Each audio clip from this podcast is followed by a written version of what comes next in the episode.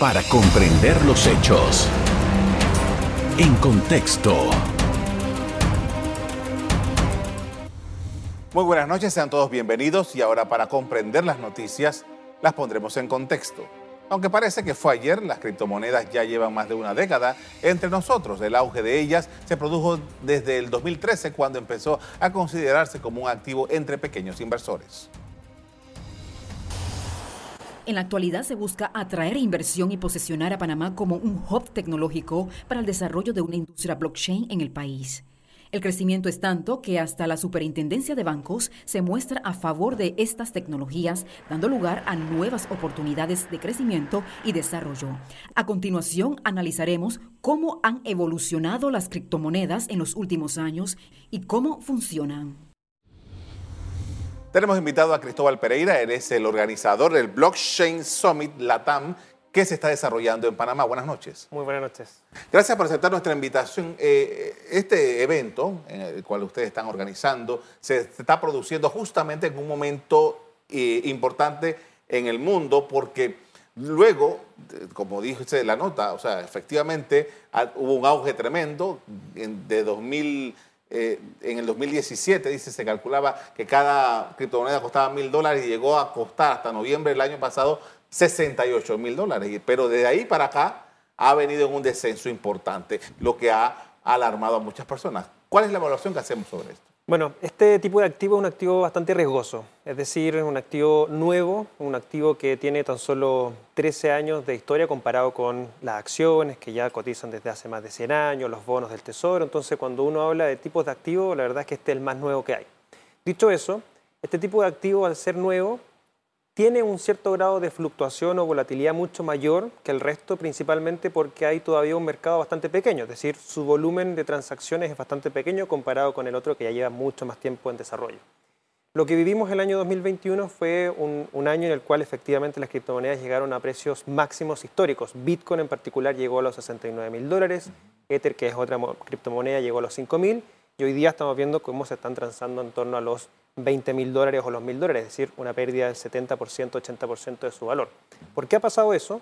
Principalmente por tres grandes factores. Primero, la inflación, producto de lo que ha sido la pandemia, ¿cierto? Estos últimos dos años, los gobiernos, principalmente Estados Unidos, han estado emitiendo mucho más dólares, lo que ha significado un aumento en los precios.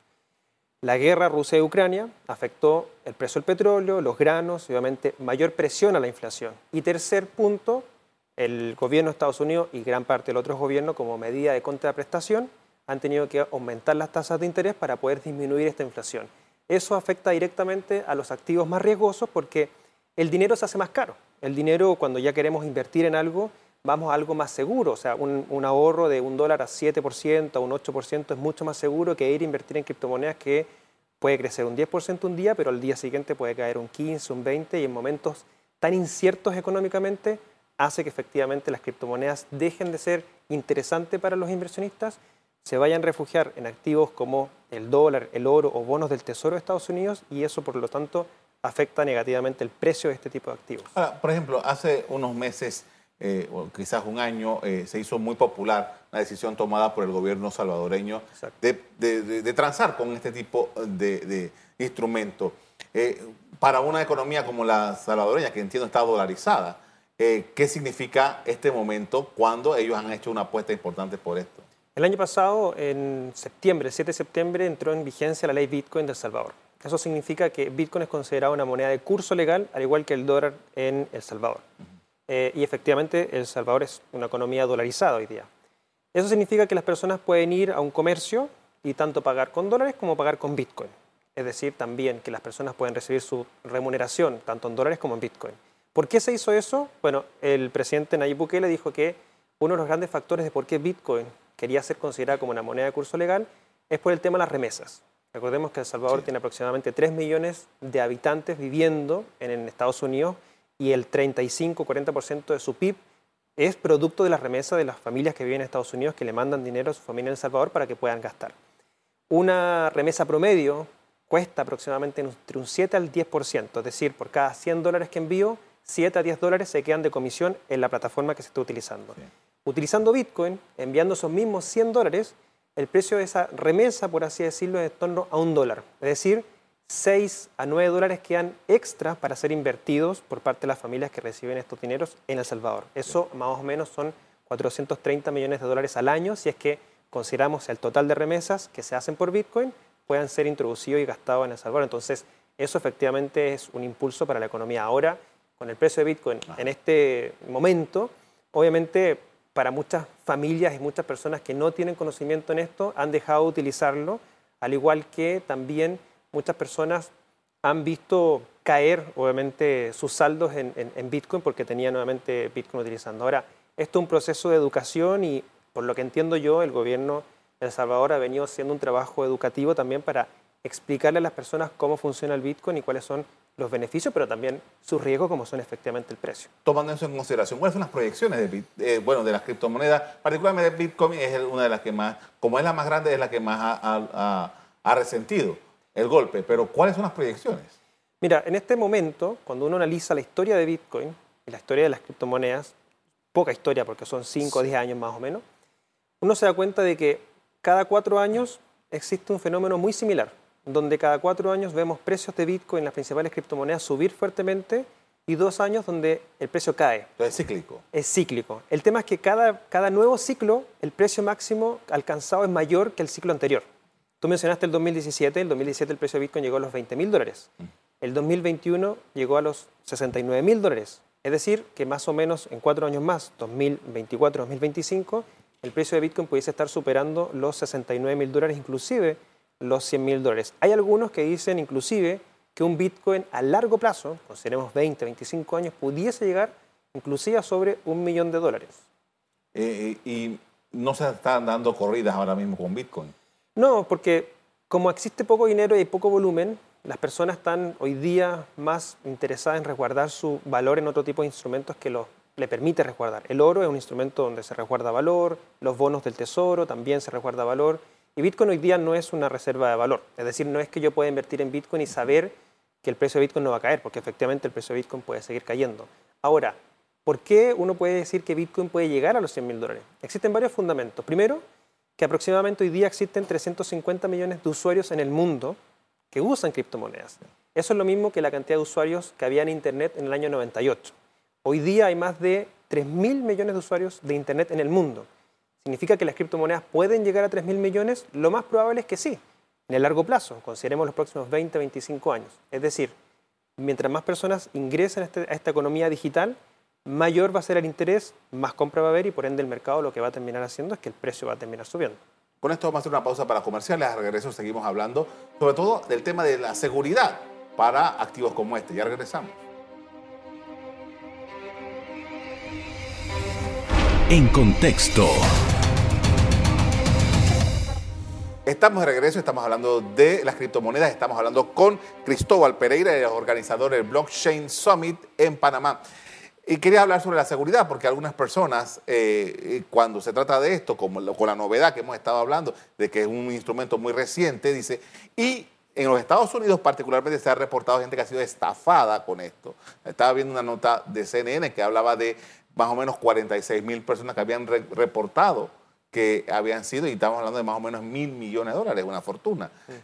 ¿Cuáles son los elementos de seguridad que tenemos que tomar en consideración con inversiones como esta? Bueno, primero, como todo tipo de inversión, obviamente primero hay que hacer una investigación. Es decir, hay que educarse y entender en lo que uno está invirtiendo. No porque alguien llegue y le diga que invertir en esto va a significar que pueda ser rico el día de mañana, va a llegar uno a invertir. Obviamente tiene que tener un cierto grado de educación y conocimiento en la materia. Dicho eso, si es que adicionalmente existen personas que lamentablemente dicen, mira, si usted me pasa a mí cierta cantidad de dólares o cierta cantidad de criptomonedas y yo en un mes le rentabilizo un 7% fijo, eso de por sí es prácticamente imposible de asegurar, porque sabemos que en inversiones riesgosas, como son también inclusive las acciones, nadie puede asegurar una rentabilidad que pueda suceder de aquí a un cierto periodo de plazo. Por ende, ese es como un principal indicio. Muchas personas lamentablemente caen en la estafa porque piensan de que efectivamente al invertir en criptomonedas piensan que se van a hacer ricos rápidamente. Y no es así. O sea, estábamos hablando, una persona que invirtió 69 mil dólares el año pasado, hoy día tiene 20 mil dólares. Y es obviamente una pérdida de valor. Nadie le pudo asegurar que va a rentabilizar 7% mensual o semanal. Entonces hay que tener mucho ojo en el tipo de activo que uno está invirtiendo, investigar, analizar, preguntar Y lo segundo, nadie nunca te puede asegurar una cierta rentabilidad en un periodo determinado en activos tan riesgosos como estos. Las criptomonedas son libres. Sí. Son libres, no hay un banco, no hay ninguna entidad que está refrendando esa transacción que yo estoy haciendo con otro. Entonces, eso de por sí ya es muy diferente a todo lo demás, la bolsa y, y- y- y los depósitos a plazo y todas estas inversiones diferentes. Ahora, tomando eso en consideración, el- ¿cuál es el atractivo para yo poner mi plata allí? Bueno, yo diría que hay varios casos de uso dependiendo lo que uno quiera hacer. La tecnología que permite funcionar las criptomonedas se llama blockchain Sí. y es un conjunto de computadoras que, a diferencia del sistema financiero tradicional, llevan un registro totalmente descentralizado. Ese es el poder que tiene de que efectivamente no exista una entidad central por detrás que valide las transacciones. Nosotros confiamos en un banco, le depositamos dinero al banco y sabemos que si nosotros queremos hacer una transferencia, el banco va a hacer la transferencia. El cripto es una sola. Hay muchas criptomonedas Pero me refiero a que eh, si yo tengo- compro una de cualquier tipo, es una sola para mí. Es efectivamente, si yo compro una y yo tengo una billetera mía, Sí. una, una billetera digital, es decir, en mi celular, por ejemplo, efectivamente ese, esa criptomoneda que yo tengo es mía, nadie puede acceder a ella, solo yo. Ese es un gran beneficio, es decir, primera vez podemos ser autocustodios de nuestro propio dinero, porque si tú tienes dólares en tu casa, eres autocustodio de tus dólares, pero es un riesgo muy alto de que alguien pueda venir y sacarte esos dólares y se, y se los lleva. Por eso uno va y los deposita en el banco porque le pasa la custodia de esos dólares al banco a cambio de seguridad, ¿cierto? Y de una infraestructura financiera que nos permite hoy día hacer pagos con tarjetas, transferencias internacionales, etc. Esta tecnología nos permite a nosotros ser autocustodios, pero adicionalmente también nos permite hacer transferencias a todo el mundo las 24 horas del día, los 365 días del año. Yo puedo hacer una transferencia de Bitcoin un domingo en la noche, un viernes por la mañana, y va a pasar en 10 minutos, inclusive estemos a esta distancia como que si yo estuviera en Chile, tú estuvieras en Estados Unidos, y va a ser lo mismo, es decir, va a tomar el mismo tiempo. Entonces tiene ciertos beneficios pensando en lo que estábamos hablando, remesas, pagos internacionales, también algunas personas más como el lado especulativo, es decir, invierten hoy día porque lo quieren dejar para largo plazo, pensando en que Bitcoin efectivamente puede significar un aumento importante en su patrimonio. Inclusive algunas personas, por ejemplo en Venezuela o en Argentina, cuyas economías están bastante deprimidas y sus monedas locales son bastante complejas, lo que buscan es salir de su moneda local y van a cualquier tipo de activo que al menos les resguarde un cierto grado de valor, como son también las criptomonedas. Ahora, eh, uno de, las- de los principios que eh, eh, se estaba, lo comentamos al principio del programa con la, la nota, era decir que Panamá se podría convertir en un hub Correcto. para, para este propósito. ¿Cómo así? Mira, Panamá tiene dos grandes atributos, ¿cierto? A nivel global y específicamente en Latinoamérica. Es un centro bancario, tiene más de 120 instituciones bancarias financieras. Eh, en Chile, por ejemplo, no hay más de 20, o sea, a diferencia de un país de casi 20 millones de habitantes contra un país de 6 millones. Entonces eso ya te da un, un cierto grado diferenciador. Es decir, la tecnología blockchain, las criptomonedas, el 46% de los proyectos que se están construyendo en esta tecnología están asociados a la banca y el sistema financiero. ¿Y dónde encontramos banca y sistema financiero en Latinoamérica? En Panamá. Entonces es uno de los grandes porqués. Después, logística. El canal de Panamá es principales lugares logísticos, centros logísticos de la región y del mundo. La tecnología blockchain también está aportando en casos de uso asociados a la logística, trazabilidad, operación de, de buques, eh, trazabilidad de contenedores, etc. Y eso también es parte importante de entender cómo la tecnología también puede aportar en estos dos grandes polos, obviamente, de, de Panamá. Ahora, se podría agregar un tercero que pudiese ser, nuevamente, un centro tecnológico para de aquí poder pasar compañías asociadas a blockchain y criptoactivos que puedan exportar sus servicios desde Panamá hacia el resto de la región, inclusive hacia el resto del mundo. ¿Se puede hacer? Claro que se puede hacer. Existe el interés, por supuesto. Está la Superintendencia de Bancos patrocinando el evento. Está la gente de gobierno como Fondo de Promoción Turística, está AIG, está el Ministerio de Ciencia e Industria. Entonces, eh, hay mucho, mucho interés en conocer efectivamente esta tecnología y cómo poder atraer talento, inversión y emprendedores hacia, hacia Panamá. Y de aquí exportar los servicios. Ahora, eh, mi pregunta de nuevo, porque si esto es algo tecnológico, que yo lo tengo en mi teléfono, no me imagino físicamente cómo opera el asunto. Existen muchas empresas que instalan sus operaciones en algún lugar Ya. y además eh, invierten localmente en capital humano, Entiendo. es decir, desarrolladores, personas que trabajen en el código detrás. Una billetera de criptomonedas requiere de un equipo de trabajo que programe la billetera y que la deje obviamente para el usuario que la pueda utilizar. ¿Dónde están hoy día esos programadores? Principalmente están en Asia, en Europa, en Estados Unidos. ¿Por qué no Latinoamérica? Siendo que Latinoamérica tiene un potencial de conocimiento humano bastante importante. ¿Por qué no Panamá? Porque falta todavía atraer esta inversión a Panamá, atraer educación, porque Panamá tiene mucho talento, tiene mucha también población migrante de otros países y la verdad es que Panamá es un centro también que permite conectar a muchas partes del mundo a nivel aéreo, o sea, desde aquí se conecta a todas partes del mundo entonces, estos atributos que nosotros vemos de que por qué Panamá puede atraer inversión, atraer capital humano y desde acá exportar servicios hacia la región. Con esto vamos a hacer otra pausa para comerciales. De regreso vamos a hablar de cómo el summit, la, la, cumbre que ustedes están haciendo aquí en Panamá, ayuda en estos propósitos y vamos a hablar también de la legislación panameña que fue vetada por el presidente. Ya regresamos. En contexto. Seguimos con Cristóbal Pereira, organizador del Blockchain eh, Summit en Panamá. En primer lugar, antes de hablar del evento, quería preguntarle acerca de cómo ustedes ven la situación de Panamá, porque Panamá, ustedes están interesados en esto, en, que se convierta en un hub, pero la regulación, que es una parte esencial para poder hacer este tipo de operaciones, todavía está eh, pendiente de que se discuta el veto y que eventualmente la Asamblea haga algo con eso. Sí, de hecho nosotros hicimos bastante seguimiento a este proyecto de ley que fue presentado por el diputado Gabriel Silva. De hecho participé en uno de los debates de aporte, obviamente desde el punto de vista de experiencia internacional en esta materia. Y la verdad es que este proyecto de ley está, es bastante ambicioso, o sea, tiene muchos temas que en ningún otro, llamémoslo así, país en Latinoamérica, inclusive en el mundo, se están tratando. Temas de identidad digital, NFTs, organizaciones autónomas descentralizadas, brecha digital, o sea, tiene muchos componentes parte y pieza que la hacen bastante completa, pero al mismo tiempo muchos temas que estaban tocando inclusive otros proyectos de ley que estaban en carpeta.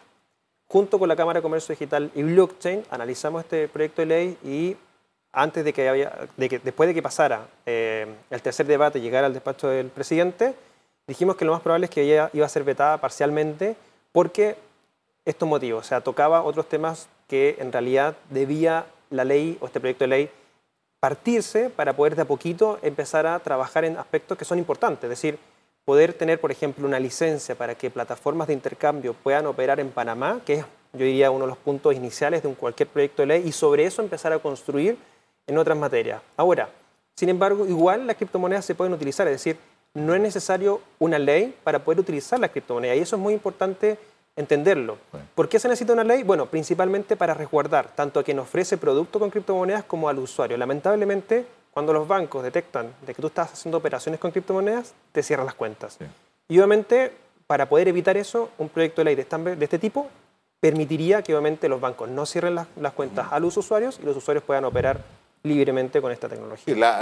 por ejemplo, la Superintendencia de Banco en el año 2018 dijo, cuidado con esto. O sea, Panamá ha sido bastante eh, eh, eh, ¿cómo puedo decirle?, conservadora con, el, con este uso. Ahora entiendo que la, superintendencia quiere un poco entrar por la vía de la capacitación, el conocimiento sobre el tema. Exacto, y de la tecnología, porque están muy interesados en seguir aprendiendo los usos de la tecnología.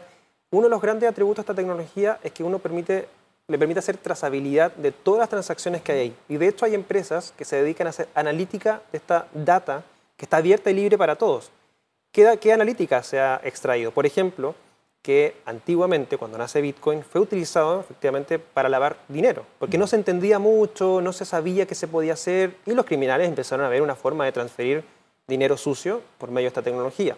Pero luego, al darse cuenta que estas transacciones eran trazables, dejaron de utilizarlo. De hecho, hoy día menos del 0,5% de las transacciones en Bitcoin se utilizan para algún tipo de ilícito. Y eso se puede ver, se puede trazar. Entonces, la superintendencia a raíz de esto, obviamente ha venido educándose, ha venido entendiendo el funcionamiento de la tecnología y sabe que entendiendo el funcionamiento de la tecnología puede inclusive mejorar sistemas para hacerlos más transparentes y más trazables dentro de un sistema bancario que obviamente también requiere un mayor nivel de transparencia. Ahora, la reunión que ustedes están promoviendo, que se está desarrollando eh, eh todos estos días, ¿qué, ¿cuál es el propósito? ¿Qué es lo que buscan? Buscamos primero poder mostrar lo que se está haciendo en Panamá. O sea, este proyecto de ley es un parte importante del interés que hay en Panamá de, la tecnología y las criptomonedas. También, como te mencionaba, el polo, eh, el hub que tienen acá desde el punto de vista logístico y bancario también. Estamos atrayendo más de mil personas más de 600 personas del ámbito internacional, más de 100 exponentes a nivel internacional. Buscamos que las personas entiendan no solamente blockchain y criptomonedas, sino que las nuevas tendencias que se están dando, NFTs, Web3, metaversos, que se pueda visualizar oportunidades, se puedan conectar las personas acá en Panamá, poder basar operaciones en Panamá y de esta manera poder crear negocios de inversión para poder desarrollar una industria en torno a blockchain y cripto en la región latinoamericana. Eh, miércoles, jueves y viernes. Miércoles, jueves y viernes en el Panamá Convention Center en Amador. Y, al final, al final porque eh, la, persona que participa en esto, ¿qué es, cuál esperan ustedes debe ser el, lo que queda para una persona que participa en un evento como este? Bueno, de partida una persona puede participar, para la redundancia, con eh, cero conocimiento. O sea, puede ir, si una persona le interesa el tema, pero no ha tenido el tiempo para poder educarse, puede ir porque mañana, de hecho, tenemos un evento efectivamente enfocado en principiantes, es decir, que puedan partir desde cero. Y que a lo largo de los próximos días puedan ir entendiendo estos conceptos. Es decir, cuando una persona termina la cumbre, va a poder entender qué es lo que es blockchain, cómo funciona, cómo poder darle más seguridad a mis criptomonedas, cuáles son las tendencias que se están dando, los emprendimientos, las empresas que puedo utilizar, y de esa manera va a tener un contexto global de lo que se está realizando en esta materia, pero sobre todo visualizar las oportunidades que todavía faltan por construir, porque vienen muchas cosas que se tienen que desarrollar y es necesario emprendedores, usuarios e instituciones que sean parte de este ecosistema. ¿Cuántas criptomonedas existen ahora mismo? Hoy día existen más de 19.000 criptomonedas diferentes. Y para los efectos de un país como el nuestro, ¿qué es lo más conveniente a la hora de invertir? A la hora de, si uno piensa en invertir, lo, más clásico es entender cómo funciona Bitcoin. Bitcoin es la primera criptomoneda, es la que es la punta de lanza de todo el resto de lo que está sucediendo. Cuando uno entiende Bitcoin y entiende cómo funciona, va a ser mucho más fácil entender las otras criptomonedas que existen porque existen diferencias entre unas y otras. Bitcoin es partir por eso es de cierta manera, entender gran parte del funcionamiento de las criptomonedas. ¿Dónde está situada Bitcoin? En el mundo, en Internet. ¿Es, una empresa? ¿Es no, que quiera comprender? Es, es, tecnología que está siendo trabajada y desarrollada por muchas personas en el mundo, no tiene ninguna institución detrás, no tiene ninguna empresa por detrás, nivel público-privado, no tiene ninguna persona por detrás, es decir, literalmente es un conjunto de personas que trabajan para desarrollar la tecnología, para mantener los registros y para usar Bitcoin todos los días transfiriendo valor. No hay nadie detrás que pueda decir Bitcoin deja de funcionar hoy día o voy a hacer una modificación en Bitcoin. No, eso es imposible hoy día con la tecnología. Usted decía hace un rato que ahora mismo se está cotizando 20 mil dólares Bitcoin. para comprar una criptomoneda esta Bitcoin yo necesito 20 mil dólares. Es una muy buena pregunta. De hecho, no es necesario tener los 20 mil dólares porque Bitcoin se puede subdividir en hasta 8 decimales. Es decir, yo podría comprar fácilmente hoy día 10 dólares y partir comprando 10 dólares sin problema. No necesito tener los 20 mil dólares. De 10 dólares uno puede partir comprando Bitcoin. Y esto eh, que es como un crédito, ¿cómo funciona? Interesante. Uno compra los 10 dólares de criptomonedas, por ejemplo Bitcoin en este particular, y uno tiene su billetera y le llegan esos Bitcoin a su billetera. Si yo no los compro a 20 mil dólares, por ejemplo, cada unidad de Bitcoin, significa que esa fracción de Bitcoin está tasado como si fuera obviamente un Bitcoin completo de 20 mil. Si luego aumenta a 40 mil dólares el Bitcoin, esa fracción que yo compré a 10 dólares ahora vale 20 mil porque el precio se dobló. Entonces, es invertir en un activo que en el largo plazo su precio unitario va a ir subiendo por ende, es una inversión que uno realiza hoy día. Ahora, hay que entender bien, no invertir todo porque obviamente es un activo de alto riesgo y siempre yo sugiero partir con 10 dólares, 20 dólares, que es algo bastante poco y que las personas puedan ir entendiendo cómo funciona. ¿Y es tan fácil como bajar una aplicación? Sí, uno baja una aplicación que son las billeteras de Bitcoin y con esas billeteras uno puede recibir estas fracciones de Bitcoin. Y eso, eh, supongamos, una persona que tiene unos, unos ahorros de lo que sea, saca plata de su banco y lo, invierte acá. Eh, de hecho, hay un banco la plaza, de la plaza local que es el primer banco que se ha abierto públicamente las criptomonedas. De hecho, tiene una cuenta específicamente para operar con criptomonedas. Y eso es muy importante porque es el primer banco no solamente local, sino que también latinoamericano que públicamente anuncia que es amigable con las criptomonedas. Entonces, uno efectivamente ya puede con una cuenta bancaria poder comprar estas criptomonedas y guardarlas en su billetera cosa que después si las quiere vender las va a poder hacer. No invertir todos los ahorros que tiene porque, de nuevo, reitero, es altamente volátil, es muy riesgoso y por lo general siempre sugiero entre un 1 o un 5% de lo que tenga disponible para invertir, que apueste un poquito por estas criptomonedas. Eh, quiero insistir en eso porque ¿qué pasa, ¿qué pasa si yo tengo ahorros y yo quiero comprar los bonos que ofrece Panamá, por ejemplo?